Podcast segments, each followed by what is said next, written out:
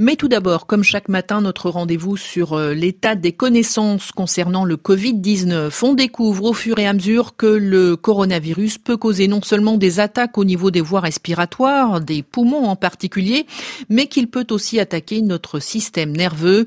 On connaît désormais la perte de l'odorat, du goût comme signe avant-coureur de l'infection du Covid-19. Mais y a-t-il d'autres symptômes neurologiques? C'est ce que vous nous expliquez aujourd'hui, Agnès Rougier. Bonjour. Oui, bonjour. Alors euh, déjà le 1er avril, la revue scientifique britannique The Lancet rapportait un cas de Covid-19 en Chine, un cas qui avait débuté par un syndrome de Guillain-Barré. C'est une maladie dans laquelle le système immunitaire du patient attaque son système nerveux, ce qui peut causer la paralysie des membres. Alors c'est un cas rare, mais pour savoir si les symptômes neurologiques sont fréquents avec le Covid et de quel type il s'agit, j'ai appelé le docteur Thomas de Brooker, chef de service de neurologie à l'hôpital de Saint-Denis. On l'écoute l'hôpital de La Fontaine où je travaille, le coronavirus a fait euh, l'objet d'une prise en charge spécifique puisque euh, au total on a dû euh, avoir à ce jour, hein, en un mois, un bon mois, cinq semaines, on a dû avoir plus de 500 patients. Et sur ces plus de 500 patients, nous avons constaté entre 30 et 40 cas euh, d'atteinte du système nerveux. Alors très varié, hein, euh, ces atteintes du système nerveux, mais euh, mais tout de même, euh, c'est quand même assez sérieux. C'est près de 10%.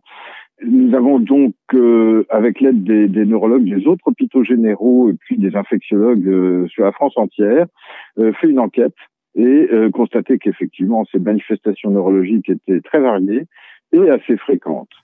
Les attaques neurologiques peuvent donc être très variées, nous dit le docteur De Brooker, mais qu'en est-il plus précisément, Agnès?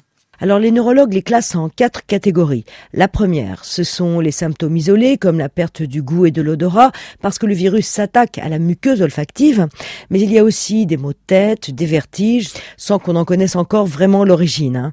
Dans la deuxième catégorie, on parle de confusion mentale, c'est-à-dire que le cerveau fonctionne lentement, le patient a du mal à appréhender même ses propres difficultés respiratoires, hein.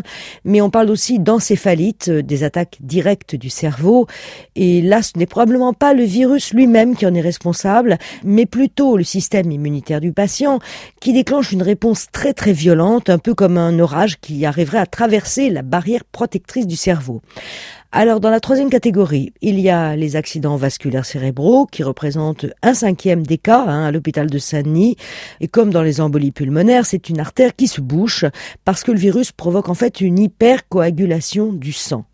Enfin, dans la quatrième catégorie, on trouve des attaques du système nerveux, comme ce syndrome de Guillain-Barré déjà évoqué, des attaques qui peuvent survenir avant ou après la maladie et qui nécessite une réhospitalisation, voire euh, une entrée en réanimation.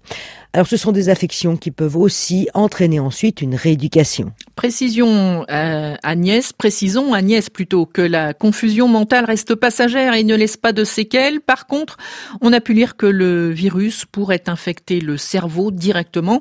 Est-ce que c'est vrai et est-ce qu'il y a un moyen de le vérifier? Alors là, je laisse le docteur de Brooker nous répondre à ce sujet. Dans l'immense majorité des cas, les explorations que l'on fait sont normales, sont négatives. Et non seulement les euh, explorations sont négatives, mais en plus, le euh, liquide céphalorachidien qu'on obtient par ponction lombaire montre qu'il n'y a pas de Covid dans le euh, liquide céphalorachidien, c'est-à-dire qu'il n'y a pas d'infection directe vous voyez, du, du cerveau par le, le virus.